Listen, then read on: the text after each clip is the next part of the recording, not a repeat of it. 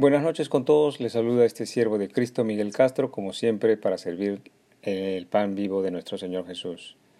Esta noche en el Evangelio cronológico, ¿conoció Abraham al Mesías? Oremos todos juntos.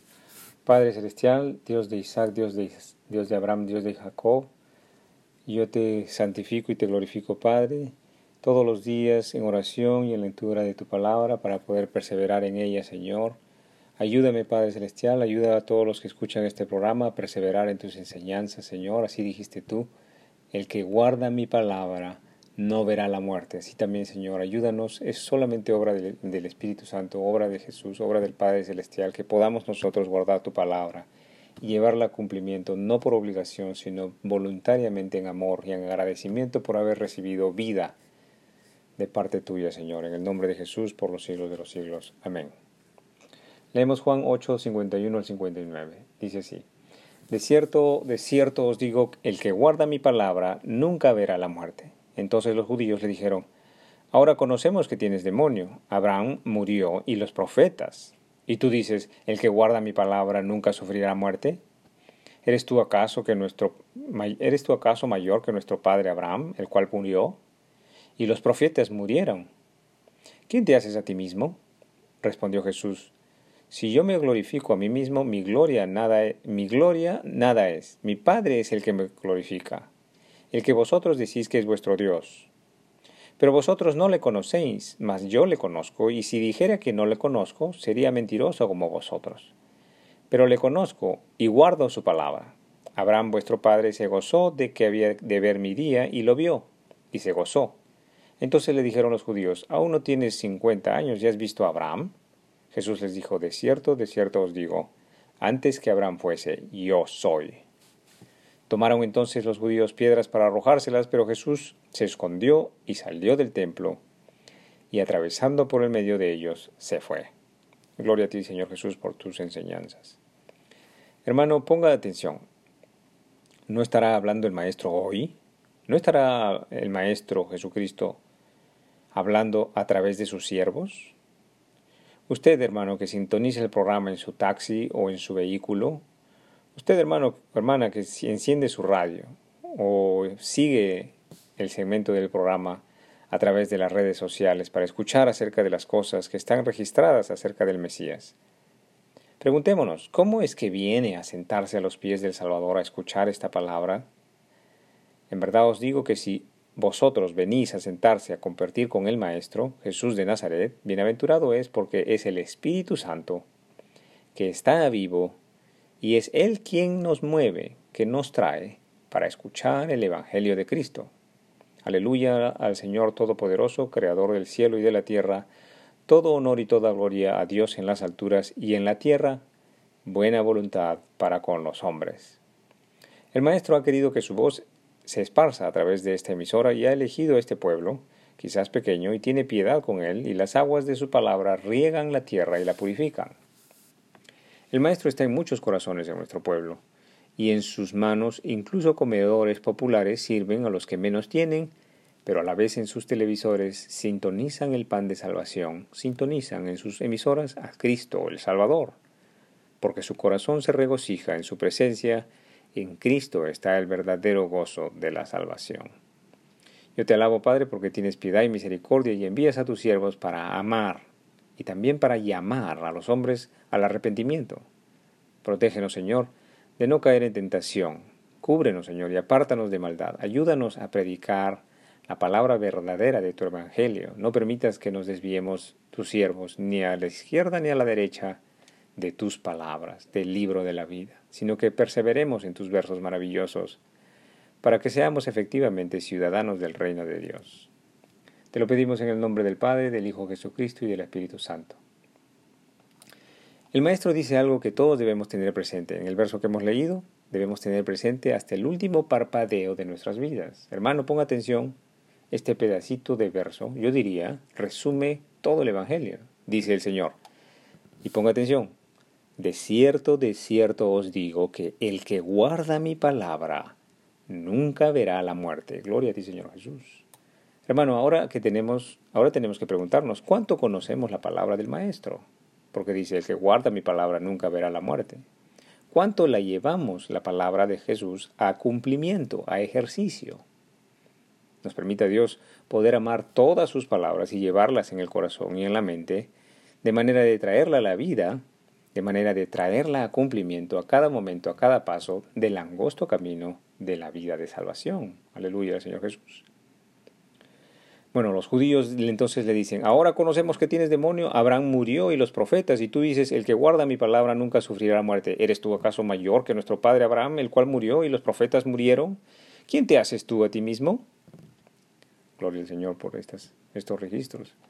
Hermanos, notemos la reacción de estas personas que están contestándole al maestro. Son personas religiosas, nótese bien, que adoran al Dios de Abraham, o tratan, pretenden adorar al Dios de Abraham, Dios de Isaac, Dios de Jacob pero son personas religiosas que no han recibido aún la gracia de Dios.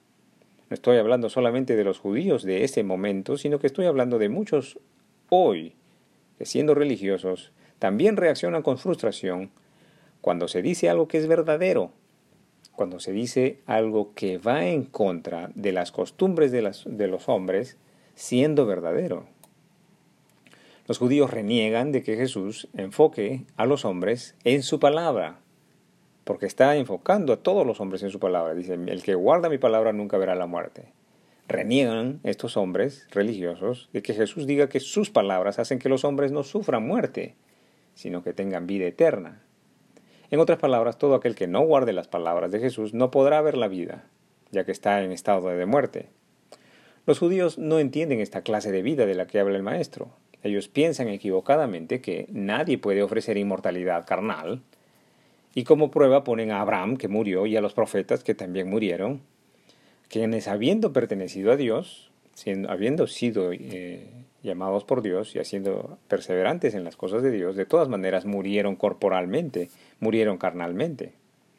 Pero aclaremos algo, aunque Abraham y los profetas murieron carnalmente, carnalmente fueron sepultados, ellos están vivos en el cielo, que quiere decir que aunque su cuerpo haya sido sepultado, su espíritu sigue con vida, y para comprobarlo, leamos lo que lo dice, dice el Señor Jesús, dice Mateo 8, 11, dice, Jesús dice, y os digo que vendrán muchos del oriente y del occidente y se, sentarán con Abraham e Isaac y Jacob en el reino de los cielos. Gloria a Dios. Entonces Jesús, muchos años después de que se había, había muerto corporalmente Abraham, Isaac y Jacob, Jesús afirma de que Abraham, Isaac y Jacob están realmente vivos en el reino de los cielos.